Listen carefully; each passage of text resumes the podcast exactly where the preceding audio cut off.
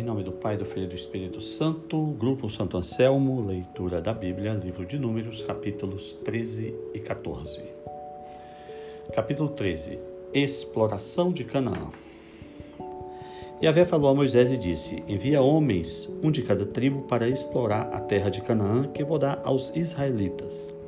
Enviareis todos aqueles que sejam seus príncipes. Conforme a ordem de Yahvé, Moisés os enviou do deserto de Farã estes homens eram todos eles chefes dos israelitas. São estes seus nomes. Da tribo de Ruben, Samua, filho de Zacur. Da tribo de Simeão, Safato, filho de Uri. Da tribo de Judá, Caleb, filho de Jefoné.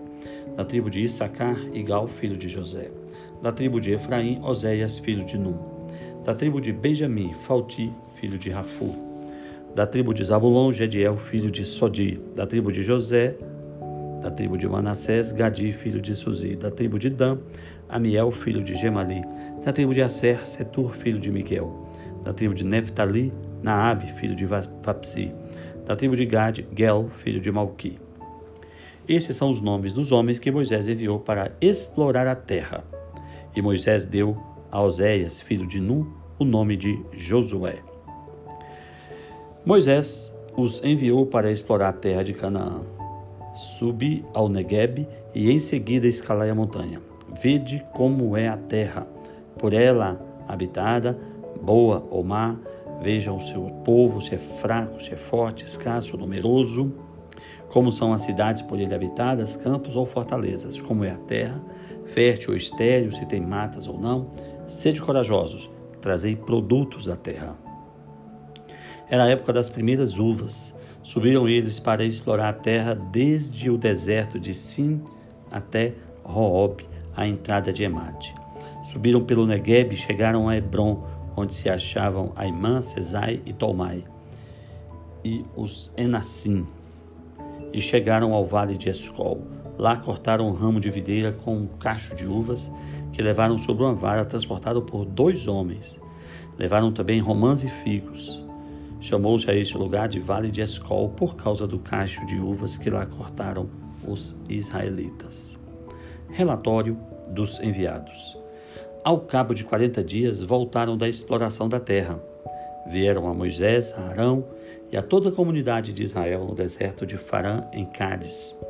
Fizeram-lhes o seu relato, bem como toda a comunidade, e mostraram-lhes os produtos da terra relataram-lhe o seguinte: Fomos à terra à qual nos enviastes. Na verdade, é terra onde mana leite e mel, eis os seus produtos. Contudo, o povo que a habita é poderoso.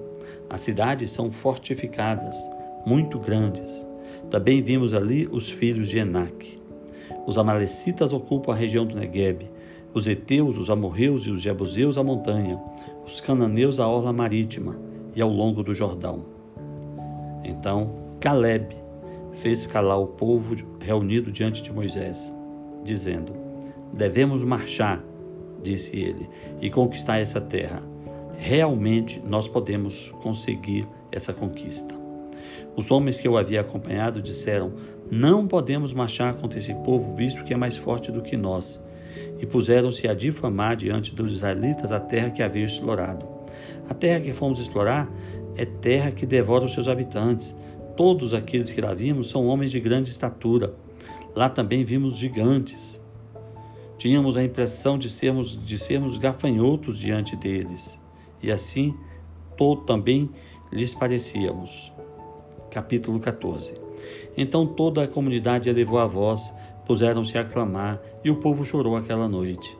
Todos os filhos de Israel murmuraram contra Moisés e Arão, e toda a comunidade lhe disse: Antes tivéssemos morrido na terra do Egito, estávamos morrendo neste deserto, e por que Yahvé nos traz a esta terra para nos fazer perecer a espada, para entregar como presa as nossas mulheres e as nossas crianças?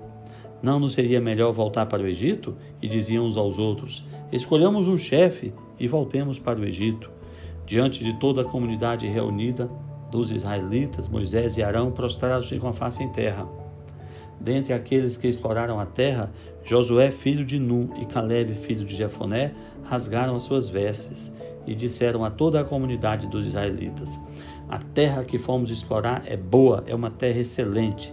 Se Yahvé nos é propício, ele nos fará entrar nessa terra e nola dará. É uma terra que emana leite e mel.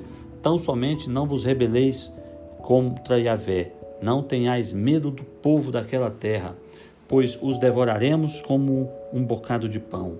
A sua sombra protetora lhes foi tirada, ao passo que Yahvé está conosco. Portanto, não tenhais medo deles. A ira de Yahvé e a intercessão de Moisés. Toda a comunidade falava em apedrejá-los quando a glória de Yahvé apareceu na tenda da reunião a todos os israelitas. E Yahvé disse a Moisés: Até quando este povo me desprezará? Até quando recusará crer em mim, apesar dos sinais que fiz no meio dele? Vou feri-lo com pestilência e o deserdarei. De ti, contudo, farei uma grande nação e mais poderosa do que este povo. Moisés, porém, respondeu: Os egípcios ouviram que pela tua própria força fizeste sair este povo do meio deles. Disseram-no também aos habitantes desta terra. Souberam que tu, Yahvé, estás no meio deste povo, a quem te fazes ver a face a face que és tu, Yahvé, cuja nuvem paira sobre eles, que tu marcha diante deles de dia numa coluna de, novo, de nuvem e de noite numa coluna de fogo. Se fazes perecer este povo como um só homem, as nações que ouviram falar de ti vão dizer: Yahvé não conseguiu fazer este povo entrar na terra que ele havia prometido. E por isso o destruiu no deserto. Não, mas que agora a tua força, meu Senhor, se engrandeça, segundo a tua palavra. E a é lento para a cólera e cheio de amor, tolera a falta e a transgressão, mas não deixa ninguém impune. Ele que castiga a falta dos pais dos filhos até a terceira e quarta geração. Perdoa, pois, a falta deste povo, segundo a grandeza da tua bondade, tudo conforme o tens tratado desde o Egito até aqui. Perdão e castigo. Disse Yahvé: Eu o perdoo, conforme a tua súplica, mas eis que eu vivo e a glória de Yahvé enche toda a terra. Todos esses homens que viram minha glória e os sinais que fiz no Egito e no deserto, esses homens que já me puseram à prova dez vezes sem obedecer à minha voz, não verão a terra que prometi com juramento a seus pais. Nenhum daqueles que me desprezam haverá mas o meu servo Caleb, visto que um espírito diferente o animou e me obedeceu inteiramente, eu farei entrar na terra onde já esteve e sua descendência a possuirá.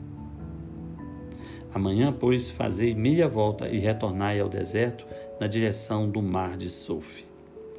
E Avé falou a Moisés e disse-lhes: Até quando essa comunidade perversa há de murmurar contra mim?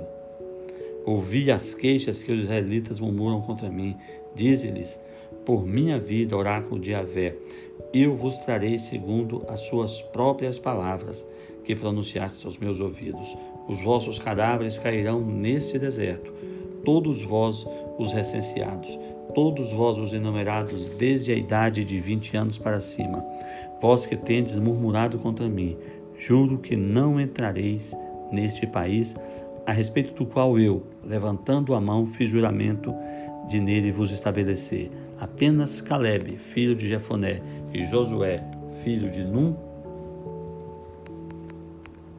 e vossos filhos, os quais dizieis que seriam levados como presa, serão eles que fareis entrar, e que conhecerão a terra que desprezastes.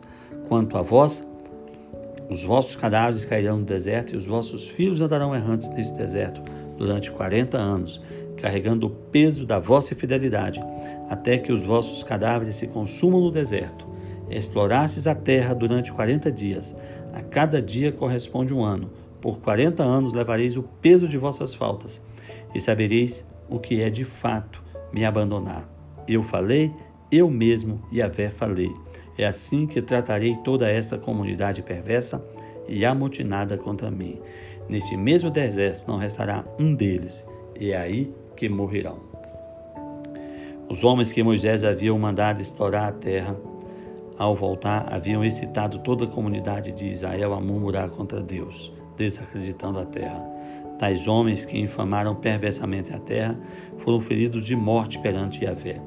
Dos homens que foram explorar a terra, somente Josué, filho de Nu, e Caleb, filho de Jefoné, permaneceram vivos. Então disse o Senhor: Moisés, Moisés transmitiu essas palavras a todos os israelitas e o povo fez grandes lamentações. Depois, levantando-se de madrugada, subiram ao cume da montanha, dizendo: Eis-nos aqui, subimos a este lugar, a respeito do qual Yahvé disse que havíamos pecado. Respondeu Moisés: Porque transgredis a ordem de Yahvé, isso não será bem sucedido. Não subais, pois Yahvé não está no meio de vós. Não prepareis a vossa derrota por meio dos vossos inimigos. Na verdade, os Amalecitas e os cananeus estão lá diante de vós, e caireis a espada, porque vós vos desviastes de Yahvé, e Yahvé não está convosco. Contudo, eles subiram na sua presunção ao cume da montanha. A arca da aliança de Yahvé e Moisés não se apartou do acampamento. Os Amalecitas e os cananeus que habitavam esta montanha desceram, derrotaram-nos e os fizeram em pedaços até Orma. Eis aqui o final do capítulo 14. Em nome do Pai, do Filho e do Espírito Santo.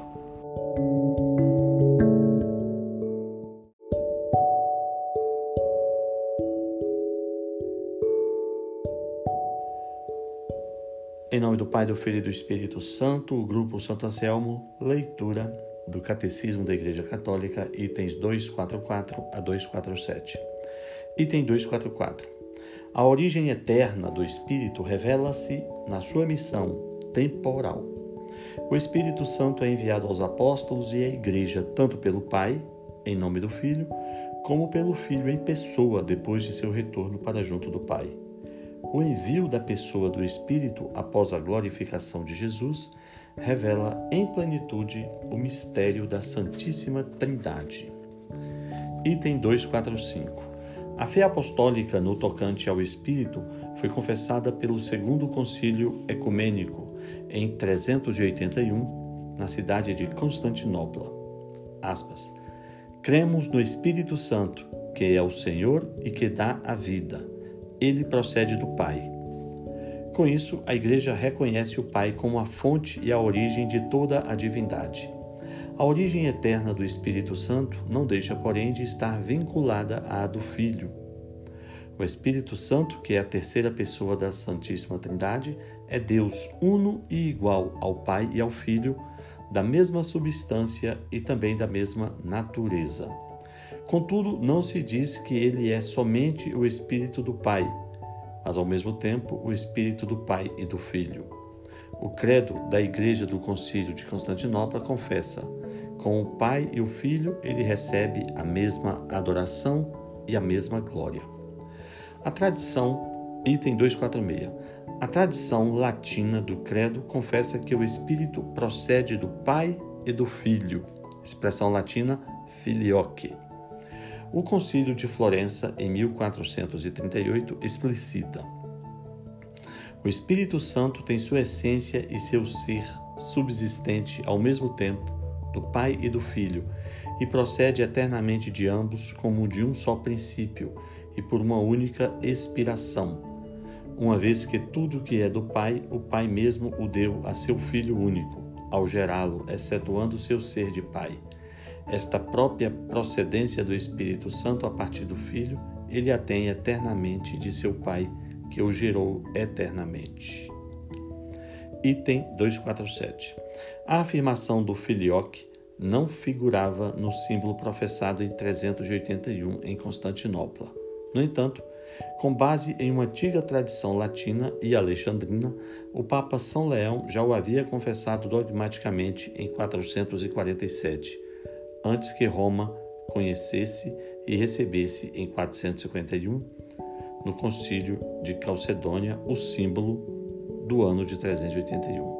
O uso desta fórmula no credo foi sendo admitido pouco a pouco na liturgia latina entre os séculos VIII e IX. Todavia, a introdução pela liturgia latina do filioque no símbolo niceno-constantinopolitano constituiu ainda hoje um ponto de discórdia em relação às igrejas ortodoxas. Aqui vale uma explicação desse último item.